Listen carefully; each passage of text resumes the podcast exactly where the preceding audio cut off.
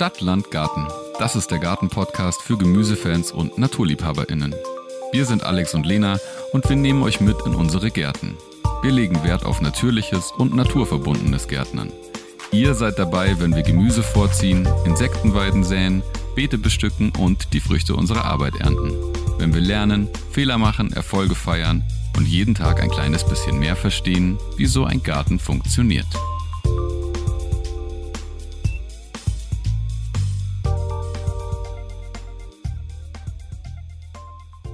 Hallo Alex, schön dich heute zu sehen. Wie geht's dir? Hi Lena, servus. Mir geht's ganz gut. Was macht der Garten? Der Garten, der hat sich tatsächlich äh, verändert. Und zwar ziemlich deutlich. Äh, ich habe die anderthalb Tage Trockenheit genutzt und habe ganz viel Kohl schon ausgepflanzt, habe meine Kartoffeln gesetzt, Radieschen gesät und zwei Sorten Karotten ausgesät. Und du so? Ja, ich habe gesehen, dass du die eine Artischocke, die übrig geblieben ist, Stimmt. einfach ohne Schutz ins Beet gesetzt hast. Und das ja Ende April. Also ich war ein bisschen erschüttert. Ich dachte, du würdest dieses eine einzelne Pflänzchen ein bisschen mehr hegen. Ich habe mich das noch nicht getraut mit meinen Artischocken. Ja, aber du siehst auf den Fotos, sie fühlt sich pudelwohl. Und tatsächlich hatten wir hier schon wieder drei Grad nachts, ne? Aber man muss ja. dazu sagen, da wo sie groß geworden ist, da war immer das Fenster gekippt. Ich härte quasi diese kleinen Pflanzen schon seit Wochen ab. Und ich hoffe, sie zieht's durch. Ich hatte einfach keinen Platz mehr für sie. Ja, also ähnlich bei mir. Ich habe einfach irgendwann mal hier ein bisschen auf dem Balkon aufgeräumt und auch gefühlt alles ins Beet gesetzt, was ich irgendwie verantworten konnte und wo ich mir dachte, da sind die Schmerzen nicht zu groß. Also das Einzige, was jetzt hier noch ist auf dem Balkon, sind die Tomaten und die Gurken. Und dann habe ich noch mal einen Schwung Salatpflänzchen nachge sät, die sind jetzt auch noch hier. Und die Artischocken, die sind auch noch hier. Ach ja, die Paprika und die Aubergine auch. Oh Gott, ich sehe schon, es ist also doch noch ein bisschen mehr, als ich dachte. Ja. Also ich habe die Zucchini und den Kürbis auch schon gepflanzt und mit so einem Strohmäntelchen ah. noch eingekleidet. Aber ich glaube, wenn es jetzt nicht null Grad hat oder friert, das halten die schon aus, weil die eben auch bei mir wirklich im Kalten standen. Also ich bin ganz zuversichtlich und die standen eben auch im Sonnigen. Ist ja so ein bisschen die Gefahr, dass die jetzt auch Sonnenbrand kriegen könnten. Also mhm. wenn so gelbe Flecken auf den Blättern entstehen, das ist dann Sonnenbrand, weil einfach die Blättchen noch nicht hart genug sind. Aber auch da habe ich das Gefühl, sind meine ganz gut gewappnet. Jetzt soll es ja heute um das Thema Bienenblumen gehen und Insektenblumen. Aber bevor wir uns auf das Thema stürzen, machen wir wie immer kurz und knackig, was aktuell im Garten zu tun ist.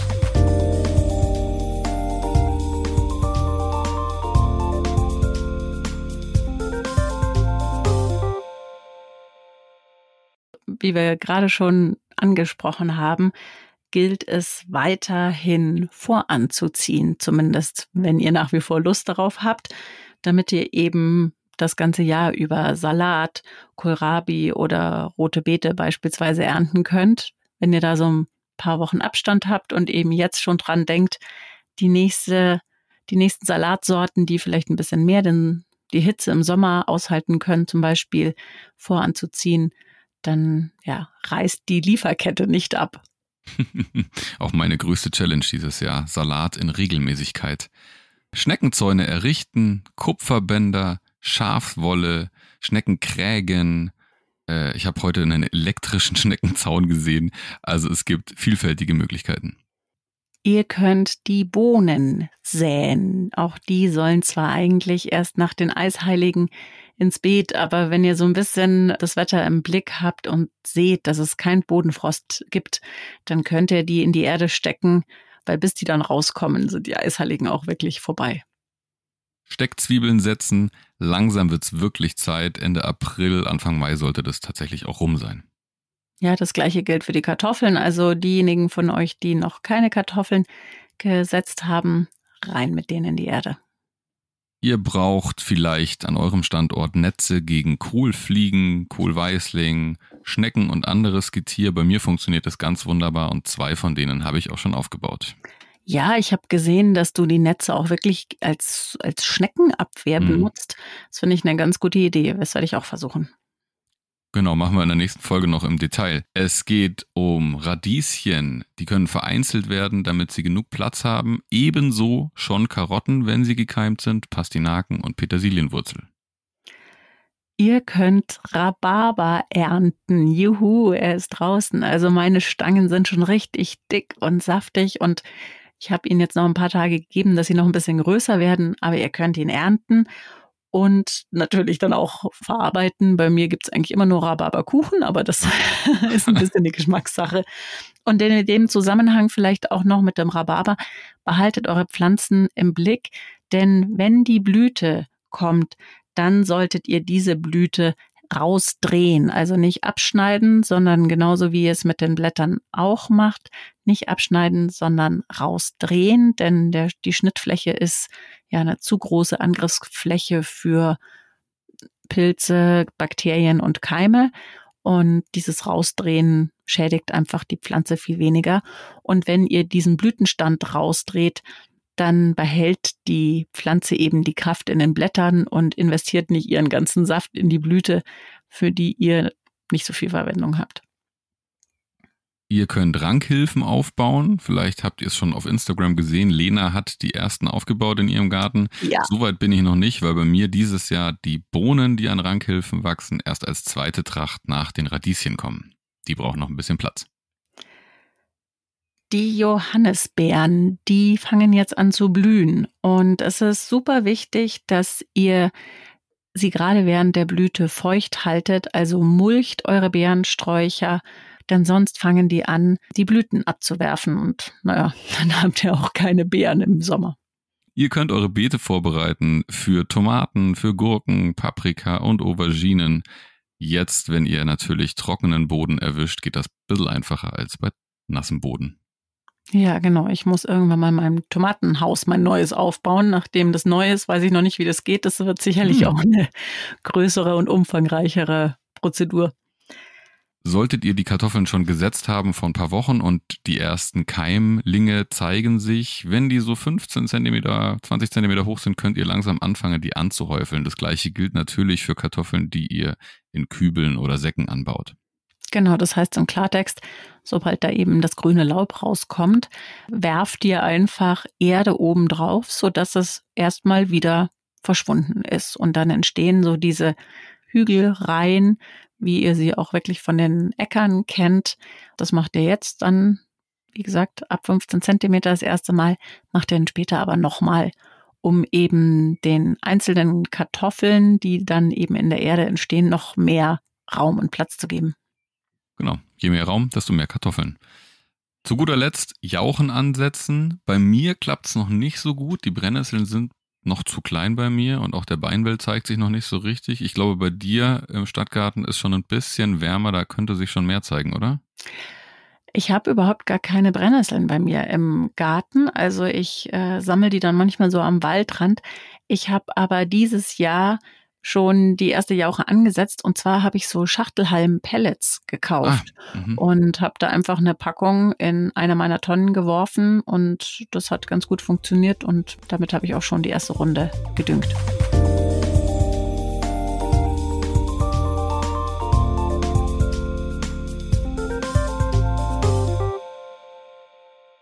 Das waren unsere kurzen und knackigen Infos für euch zur aktuellen Gartenzeit. Jetzt sprechen wir aber über das Thema Bienenblumen, beziehungsweise das, was wir darunter verstehen. Lena, was sind für dich Bienenblumen?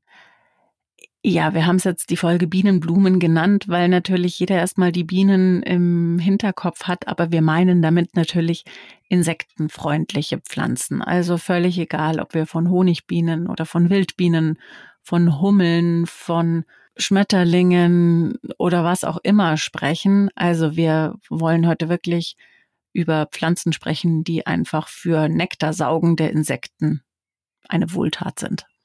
Und äh, natürlich ist es so, je mehr Pflanzen eure Gärten im Angebot haben, desto eher findet auch jede Art sozusagen ihr Leibgericht. Und wichtig ist dabei, dass man darauf achtet, das ganze Jahr über was anzubieten. Und ich habe noch einen kleinen Service-Tipp für euch. Und zwar in den Show Notes verlinke ich euch eine Webseite und darauf sind mit Fotos diverse Wildbienen und auch Hummelarten aufgelistet, so dass ihr wirklich da mal so ein bisschen stöbern könnt. Denn es gibt mehrere hundert Wildbienenarten. Da könnt ihr einfach mal gucken, was bei euch so im Garten rumfliegt und dann mit den Bildern vergleichen und dann einfach mal so vielleicht auch ein Gefühl dafür bekommen, was bei euch so durch die Gegend flattert. Welche Rolle spielen Insekten in unserem Garten? Lena, vielleicht magst du ein bisschen was darüber erzählen. Ich glaube, was man sich gar nicht bewusst macht, ist, wie wichtig Insekten für ein ökologisches Gleichgewicht sind. Also es geht ja eben nicht nur darum, dass unsere Johannisbeeren oder unsere Stachelbeeren oder unsere Apfelbäume bestäubt sind. Das ist natürlich auch angenehm und das ist natürlich auch super wichtig. Aber neben diesem ganzen Bestäubungsjob, den die Insekten ja so nebenbei sozusagen erledigen, sind Insekten natürlich per se einfach eine total wichtige Nahrung für Vögel und für andere Lebewesen. Also je weniger Insekten es gibt, desto weniger Vögel gibt es beispielsweise auch. Dann ist es einfach so, dass ganz viele nützliche Insekten auch schädliche Insekten, also schädlich im Sinne jetzt schädlich für unseren Garten, für unsere Gemüsepflanzen, eliminieren. Ich habe wirklich vor Jahren mal auf dem Balkon ein großes Blattlausproblem gehabt und habe mir dann Nützlinge bestellt. Also man kann die mhm. wirklich im Internet kaufen. Die kommen dann in so Pappschächtelchen und in dem Fall waren das Marienkäferlarven und Florfliegenlarven. Mhm. Und die sind unfassbar gefräßig. Man kann ihnen richtig dabei zugucken, wie die die Stängel blattlausfrei putzen, sozusagen, weil die so gefräßig sind. Im Idealfall muss man die sich eben nicht im Internet kaufen, sondern sind die eben von alleine da und ja. kümmern sich dann eben beispielsweise um die Läuse. Das ist total zielgerichtet. Das habe ich äh, tatsächlich auch mal gemacht. Bei mir waren das Nematoden, also so ganz kleine Fadenwürmer, die wiederum äh, andere Würmer und äh, ja, Insekten, die an meine Kartoffeln wollten, in Schach halten sozusagen. Ja. Die siedeln sich also an bestenfalls, indem man ihnen Lebensräume schafft, indem man ihnen ja auch äh, Futter bietet sozusagen. Insekten verwerten ja auch organisches Material. Ja, super also, richtig, genau dieses, dieses Mikroleben, über das wir ja schon mal gesprochen haben, ne, wenn man eine Handvoll Boden nimmt, dann sollten da bestenfalls mehr Organismen drin sein als Menschen auf der Erde. Die zielen ja auch teilweise zu den Insekten. Ja, Kellerasseln zum Beispiel machen das Laub platt. Und ganz wichtig zum Beispiel auch sind diese, ich weiß gar nicht, wie heißen die denn in Wirklichkeit? Ich kenne die unter Ohrenkneifern. Ähm, ich kenne die auch die, nur unter Ohrenkneifer. Ja, aber ich glaube, wahrscheinlich, vielleicht heißen die einfach auch nur Ohrenkneifer. Also ich glaube, wir wissen alle, wovon wir sprechen, von diesem ja. lustigen Käferchen mit diesem, mit dieser Kneifzange ähm, hinten dran die sind auch super wichtig für den Garten und totale Nützlinge. Aber ich glaube, wir machen ja sowieso noch mal eine extra Folge, haben wir schon äh, auch auf unserem Plan zu diesem ganzen Thema Insektenhotels und Nistmöglichkeiten, Überwinterungsmöglichkeiten. Deshalb wollen wir da heute jetzt gar nicht so sehr drauf eingehen, weil wir müssen noch ganz viel über Blumen sprechen. Aber vielleicht noch ganz kurz. Natürlich ist neben dem Nahrungsangebot eben auch super wichtig generell, dass ihr ohne Gift gärtnert. Also weil gerade natürlich diese ganzen Pflanzenschutzmittel, Unkrautvernichtungsmittel und so, nichts ist schlimmer für Insekten als diese ganzen äh, Pestizide. Also das ist natürlich das A und O, wenn ihr Insekten im Garten haben wollt. Ihr könnt über kleine Miniteiche nachdenken, die ihr in einer Ecke des Gartens vielleicht etablieren wollt, um da dann beispielsweise auch für Libellen oder ähnliches attraktiv zu sein. Wichtig ist auch, wenn es heiß wird im Sommer, dass ihr vielleicht eine, ja, so eine Tränke anbietet. Und zwar nicht nur für die Vögel, sondern eben auch für Insekten. Also das muss irgendwie eine flache Schale sein, wo Insekten gut landen können. Ich habe jetzt beispielsweise den Tipp gesehen, dass man das einfach wirklich mit so kleinen runden Steinchen vollfüllt oder auch mit mhm. Murmeln. Also man muss irgendwas finden, dass die da mit ihrem Rüsselchen an die Wasseroberfläche kommen, ohne zu ertrinken. Also da kann man auch dran denken.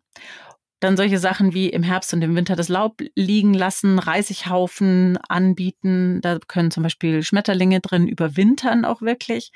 Ihr könnt auch den Balkon insektenfreundlich gestalten. Es gibt viele insektenfreundliche Pflanzen, die ihr auch in die Balkonkästen pflanzen könnt. Und ähm, vielleicht das allerschwerste Thema für uns alle. Wer Schmetterlinge haben möchte im Garten, der muss halt auch Raupen aushalten. Auch wenn die halt zwischendurch mal an was fressen, was man eigentlich gerne selber essen möchte. Das ist übrigens auch ein Thema, das kam mir noch, als du Gift angesprochen hast. Wenn man Insekten vergiftet, dann betrifft das unter Umständen auch andere Tiere. Der Vogel, der ein vergiftetes Insekt frisst, ja, wird das auch nicht so gut tun. Und Richtig. wir merken hier draußen ganz deutlich, je mehr Blüten wir hier wieder anbieten und Nistmöglichkeiten für Vögel wir anbieten, desto mehr Insekten siedeln sich auch wieder an. Das ist mhm. total interessant. Und andersrum. Ja. Und jetzt sprechen wir mal drüber, wie die Blumen ins Beet kommen, beziehungsweise wie wir die überhaupt pflanzen, bevor wir nachher noch auf die verschiedenen Sorten kommen. Ich weiß nicht, hast du dich schon mal mit dem Thema bienenfreundliche Blumen beschäftigt oder denkst du darüber nach, dieses Jahr welche zu haben? Also ich habe tatsächlich angefangen damit letztes Jahr so richtig bewusst, als ich diesen Garten angelegt habe. Und jetzt habe ich es wirklich mal so gemacht, ich hatte Insektenhotels, weil ich jetzt auch mal Platz dafür hatte und irgendwie gute Gelegenheit. Ich hatte eine Tränke und ich habe festgestellt, dass die Dinge, die violett blühen, ja auch ein ziemlicher Magnet sind. Deswegen haben wir unter anderem deswegen eine sehr große Lavendelhecke ja gepflanzt und haben überall Allium gesteckt. Und das hat schon super funktioniert. Das und ist dieser Zierlauch, diese. Genau, diese ja, Kugeln. Genau, diese. Gibt's in groß, klein, lila, weiß. Lila, genau, aber auch andere Farben, genau. Und was wir immer schon gemacht haben, auch jetzt mit den Kids zuletzt wieder, waren so diese Seedbombs oder eben so Packungen, die so Bienenweiden beinhalten oder eine Blumenmischung äh, in so eine große Zinkwanne, die wir hier gefunden haben. Die hatten wir ausgebracht. Es hat das ganze Jahr über unterschiedlich geblüht. Und ich möchte definitiv eigentlich dieses Jahr noch mehr machen. Ja. Genau, du hast jetzt schon ein paar ganz wichtige Stichwörter hier reingeworfen. Also es gibt verschiedene Möglichkeiten, wenn ihr insektenfreundliche Pflanzen haben wollt. Also zum einen könnt ihr Stauden pflanzen. Ihr könnt ein Staudenbeet anlegen mit Pflanzen, die einfach sehr, sehr insektenfreundlich sind. Wie gesagt, wir kommen später noch zu verschiedenen Beispielen. Ihr könnt beim Zwiebeln stecken, du hast jetzt gerade das Allium angesprochen, aber auch dran denken, vielleicht Frühblüher zu pflanzen mit Zwiebeln, denn das ist oft ein Problem. Ähm, das ist natürlich ganz früh im Frühling, wenn die ersten Bienchen oder auch Hummeln sind früher unterwegs, schon rumsummen, dass es noch nicht so viel Angebot gibt. Und da sind vor allen Dingen verschiedene Krokussorten immer ein gutes Angebot, Schneeglöckchen auch und sogenannte Wildtulpen. Also die Zuchttulpen funktionieren nicht, aber Wildtulpen. Dann hast du auch schon gesagt, Blumen per Samen auszusäen. Da sprechen wir nachher auch noch drüber. Ich finde das nämlich gar nicht so einfach, so eine Blumenwiese anzusäen. Mhm. So richtig gelungen ist mir das nämlich bis jetzt noch nicht, aber da sprechen wir auch noch drüber. Ja. Dann das Thema Kräuter. Also das ist immer eine gute Idee, weil alles, was auch von den Blättern her duftet, also Salbei, Thymian, Rosmarin, Oregano, Lavendel, hast du gerade angesprochen, ja. Baldrian, sind alles Pflanzen, die wahnsinnig gerne von den Insekten genommen werden und da stürzen die sich drauf und das ist immer eine super Idee und man selber hat auch noch was davon. Dann habe ich die Erfahrung gemacht, letztes Jahr habe ich ja aus Versehen mehr oder weniger meine Radieschen teilweise blühen lassen und ja. auch mein Rettich teilweise. Und das haben die Bienen auch geliebt. Also mal einfach Gemüse blühen zu lassen, wenn man es vielleicht nicht mehr braucht oder weil man vielleicht selber Samen gewinnen möchte oder man es einfach nur mal ausprobiert. Das ist auch eine, auf alle Fälle eine gute Idee. Ich ähm, muss auch sagen, dieses Aussehen, das du gerade angesprochen hast, das hat bei mir das erste Mal so richtig erst letztes Jahr geklappt mit dieser Zinkwanne. Wir haben so eine alte Zinkwanne hier auf dem Hof gefunden und haben die so ein bisschen präpariert, haben da Löcher reingebohrt und so eine Drainage und Humus dann reingeschmissen und hatten erst Stauden reingepflanzt. Und das hatte nicht so gut funktioniert. Und dann hatte uns jemand eine Packung Bienenweide geschenkt. Mhm. Und dann haben wir die da so richtig großzügig reingestreut. Und dann ist es wirklich, dann war es ja so ein wahnsinnig warmer Sommer letztes Jahr, Schlag auf Schlag gegangen. Und am Ende hat es mich fast ein bisschen gestört, weil das so überhand genommen hat, dass diese Zinkwanne komplett Chaos war und alles so teilweise einen halben Meter hoch irgendwie herumgewachsen ist. Aber es hat das ganze Jahr über geblüht. Immer hat irgendwas anderes auf einmal geblüht. Und das war toll für die Bienen.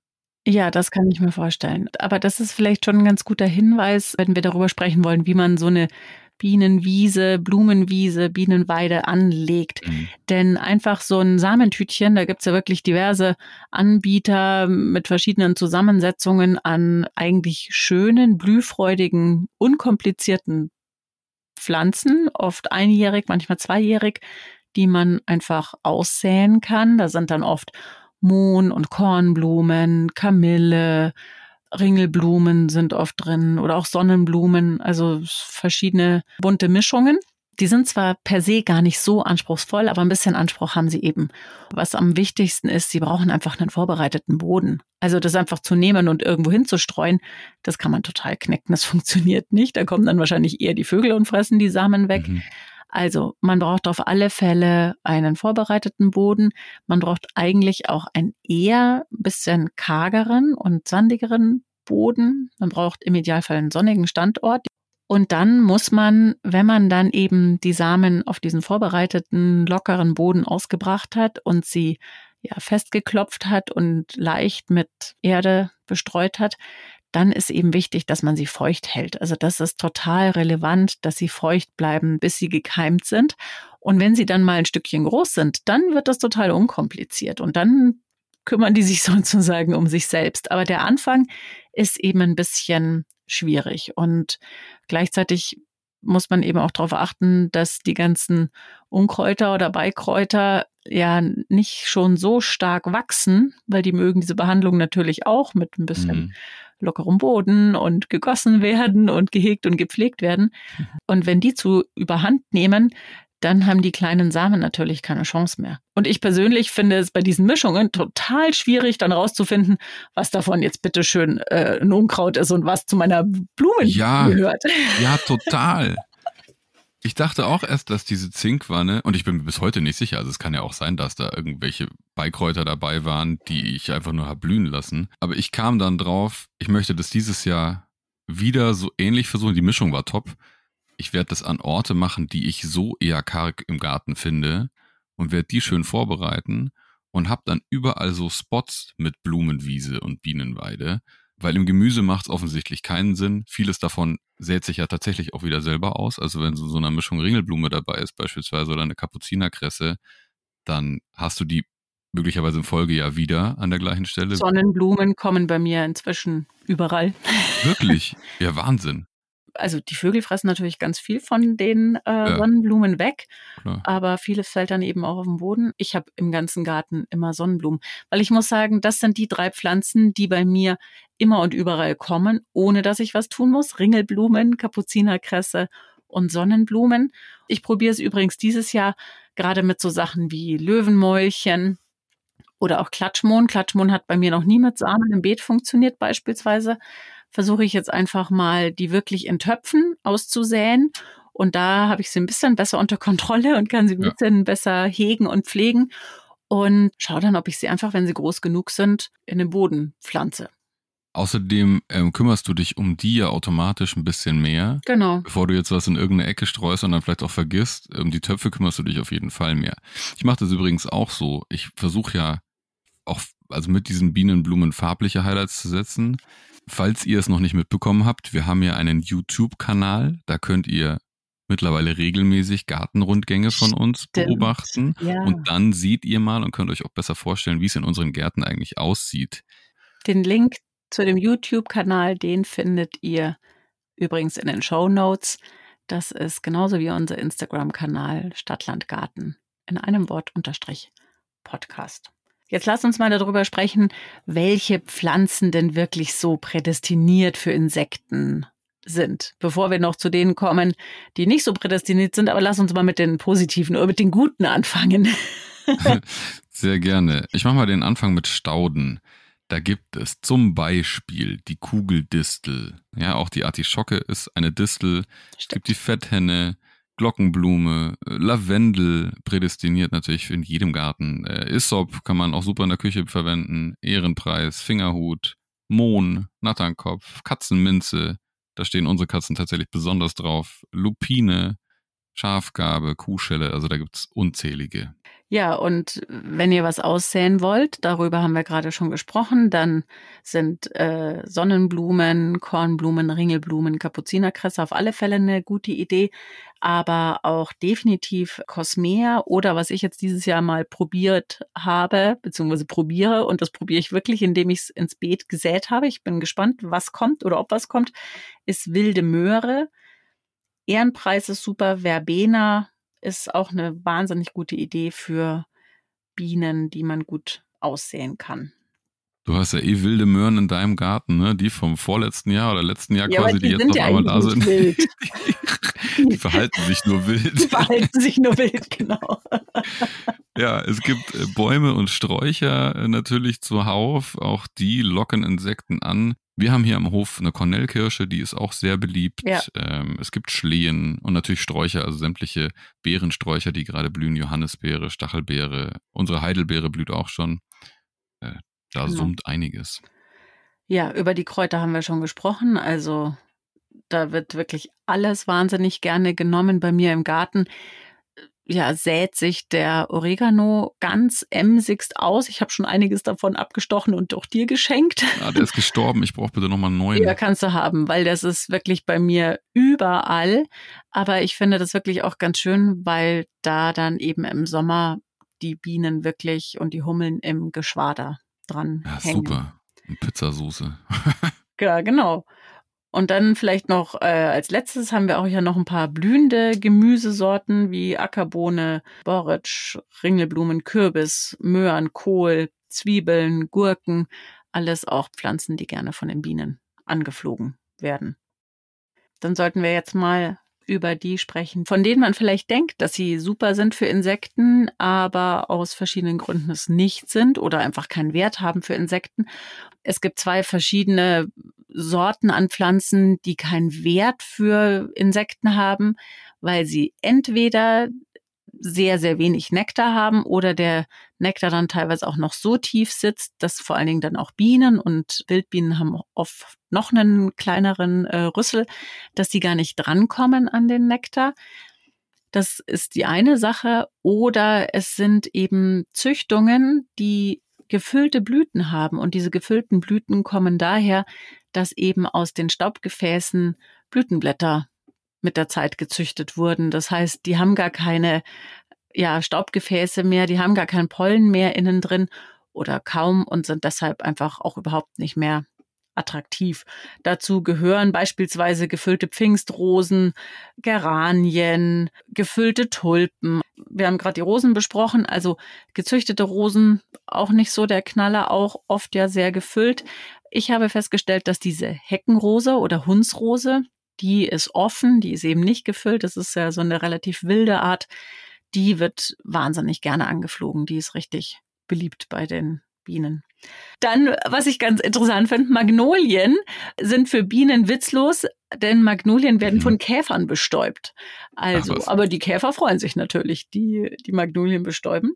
Ja. Dann, was auch nicht besonders aufregend ist, ist Flieder, obwohl er so schön äh, duftet. Forsythien sind unattraktiv, weil einfach äh, Pollen und Nektar weggezüchtet wurden. Das sind Hybride. Stiefmütterchen interessanterweise, also die wilden Formen nicht. Das ist fast immer so. Die Zuchtformen sind doof und die wilden Formen äh, funktionieren mhm. oft ganz gut. Und Hortensien sind auch nicht so der Knaller. Aber äh, was, worüber man vielleicht noch ganz kurz sprechen muss, ist über den Sommerflieder oder diese Budleia.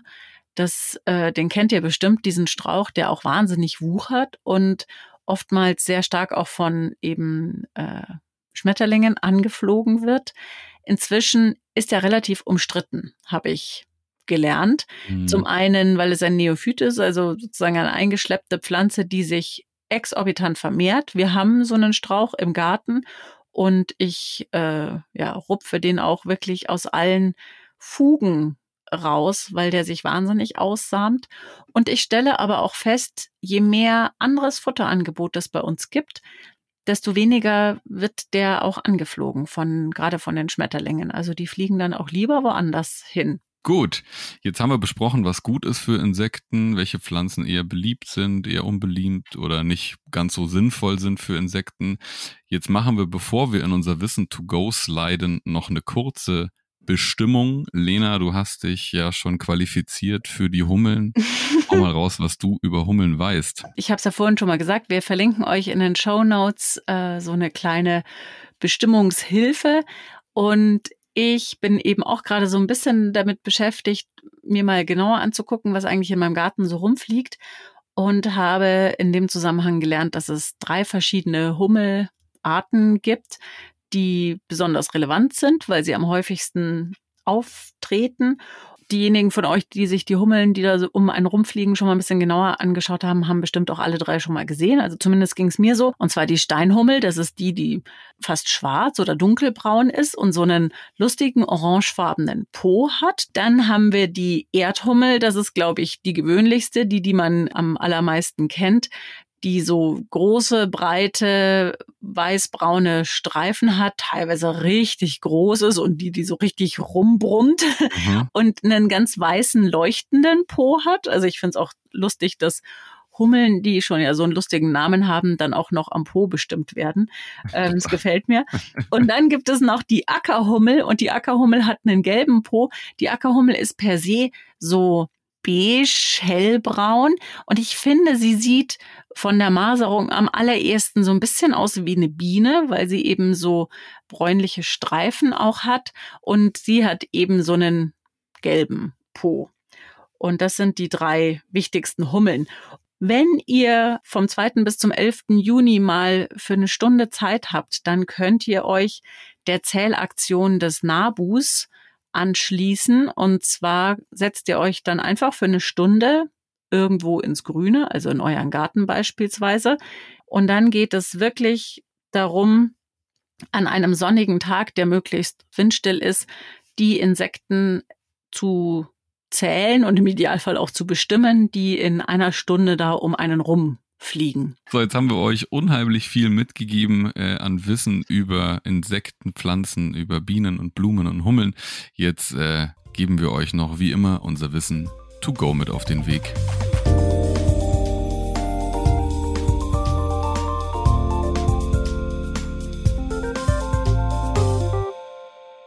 Denkt an ein ganzjähriges Angebot. Überlegt ein bisschen, was ihr vielleicht schon ganz früh im Jahr anbietet und auch ganz lange in den Herbst hinein. Lasst wilde Ecken in euren Gärten zu, lasst wilde Ecken in euren Gärten entstehen. Das passiert ja oft ganz automatisch, wenn man Grünschnitt im Herbst hat, äh, Gehölze etc. und das alles auf dem Haufen legt, dann habt ihr schon ein schönes Winterquartier und vielleicht wächst im nächsten Jahr schon das ein oder andere darüber. Bevor ihr neue Pflanzen kauft, informiert euch, ob diese Pflanzen gut für Insekten sind. Legt ein Kräuterbeet an und lasst ein paar von den Kräutern blühen. Da freuen sich alle drüber. Stauden sind meiner Meinung nach deutlich weniger Aufwand als so eine Blumenwiese, die ja dann auch noch gemäht werden muss, etc. Setzt durchaus auf Stauden, die dann einfach langfristig im Beet sind und den Insekten was Gutes tun.